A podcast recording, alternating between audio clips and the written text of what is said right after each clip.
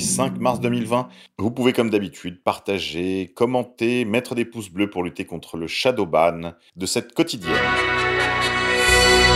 Insignifiance française.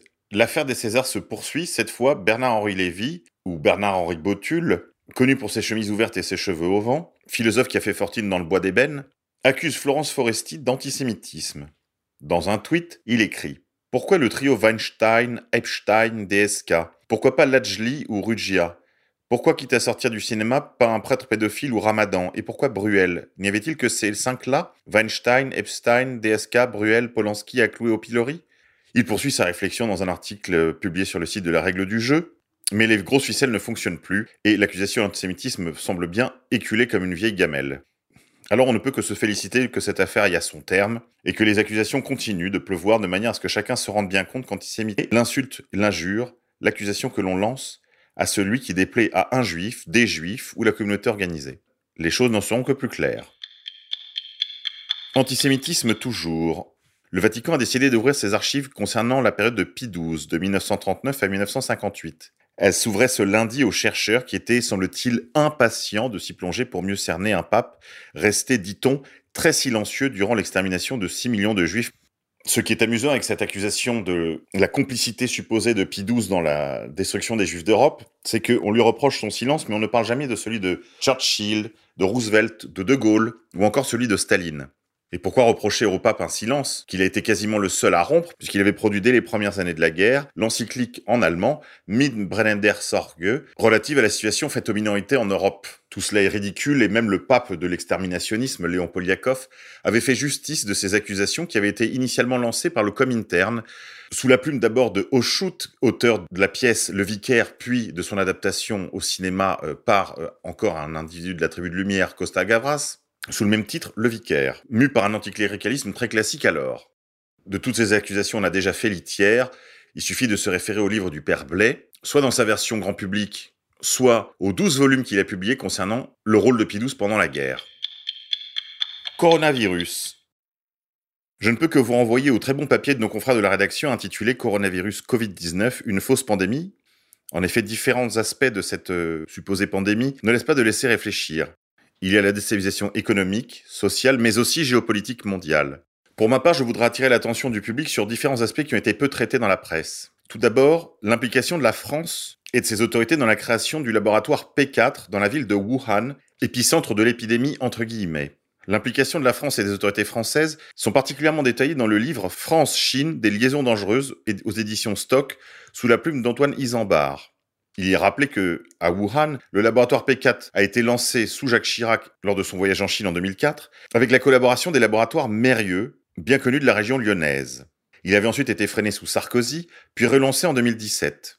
Il s'agirait aussi d'interroger les implications de M. Buzyn, le mari de notre ministre, ou ex-ministre de la Santé. On sait aujourd'hui que la propagation a commencé dès novembre. En effet, un projet de loi a été déposé au Sénat dès le 5 décembre 2019. Pour s'en convaincre, il suffit de se référer au site legifrance.gouv.fr et rechercher la loi en date du 5 décembre 2019. Comme nous l'avait dit très tôt le docteur Charles sur notre antenne, le Covid-19 n'est pas une maladie, mais une arme fabriquée en laboratoire. Se dessinent trois scénarios. Soit un coup tordu interne à la Chine, soit une fuite accidentelle comme cela s'est déjà produit dans les laboratoires chinois, ou encore une attaque américaine pour prolonger le règne du dollar. Une chose est sûre, c'est que les autorités sanitaires mondiales comme l'OMS ainsi que les autorités françaises, le gouvernement actuel, sont au courant depuis décembre dernier.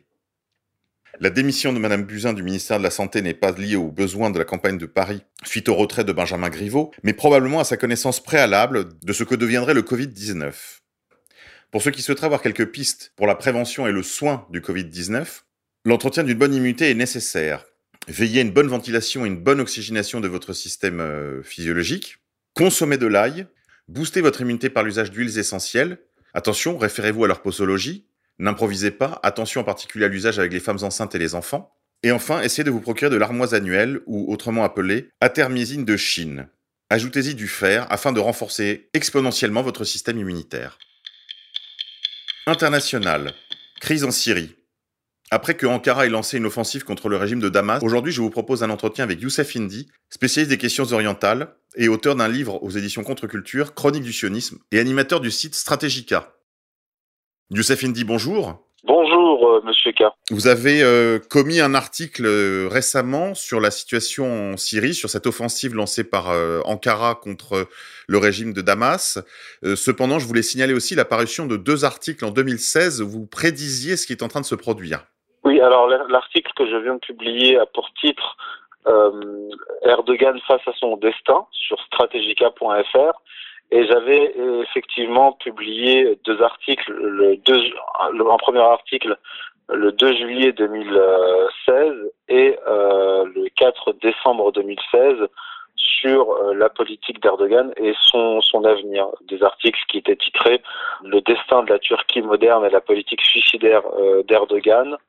Et l'article du 4 décembre 2016 était titré euh, Où va Erdogan où effectivement j'annonçais que la réconciliation euh, entre la Russie et euh, et la Turquie d'Erdogan était temporaire.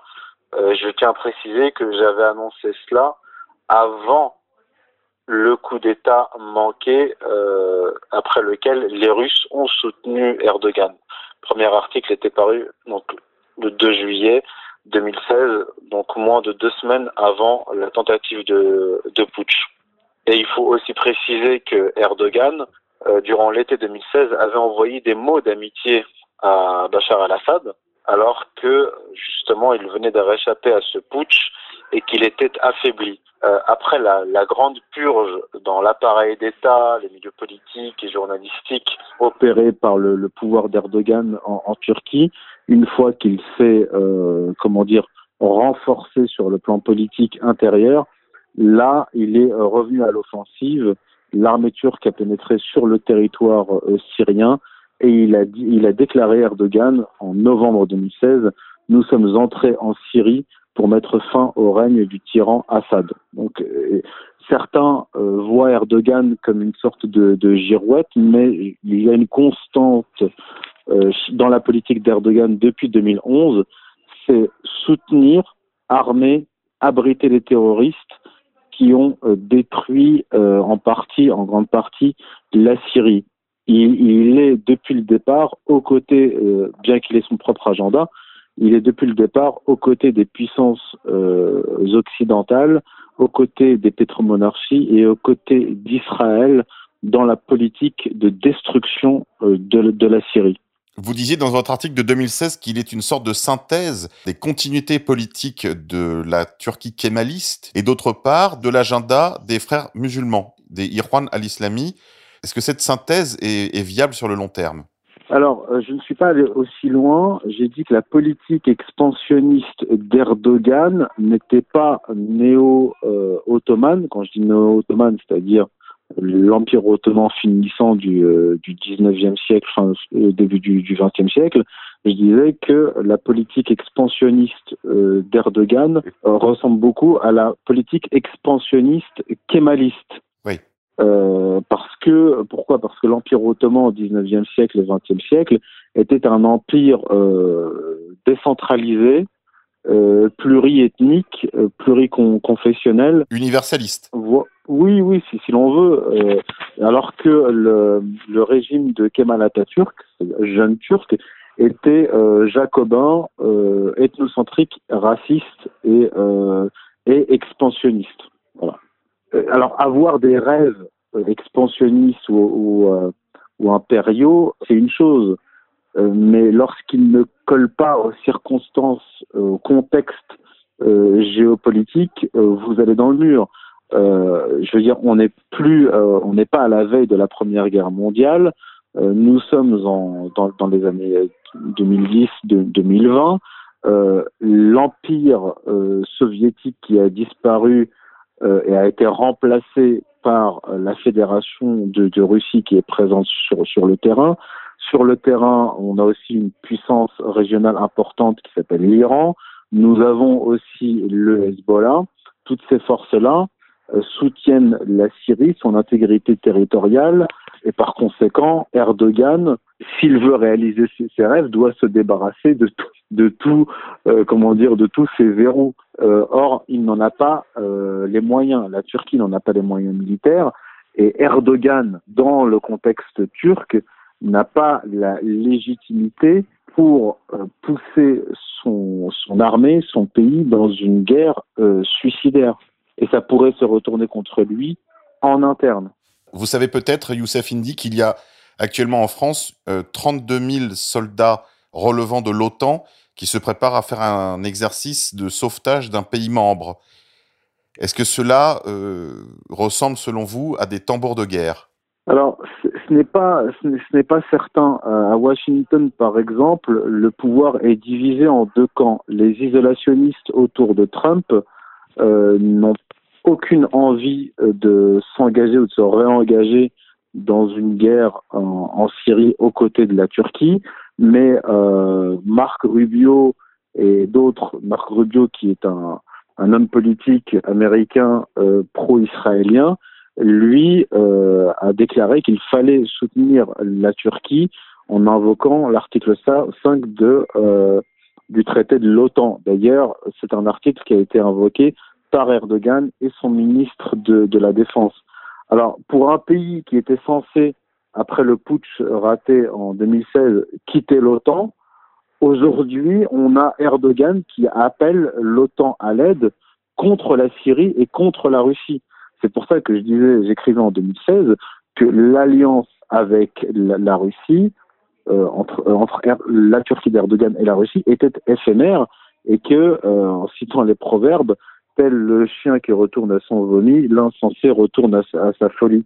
Et euh, Erdogan est en train de retourner euh, à sa folie. Il ne faut pas oublier que la Turquie est membre de, de, l'OTAN, elle n'en est pas sortie, et elle est euh, de, de facto l'allié des États-Unis, des autres membres de l'OTAN, des pétromonarchies et d'Israël sur le cas syrien. D'ailleurs, l'ambassade d'Israël à Ankara a envoyé ses condoléances au gouvernement euh, turc euh, suite à, la perte de 33 soldats turcs euh, ciblés par l'armée l'armée syrienne sur le territoire syrien. Je tiens à préciser que qu'on est là sur le territoire syrien et lorsqu'Erdogan menace la Syrie, qu'il dit que les forces armées syriennes doivent quitter le gouvernorat d'Idlib, on croit rêver.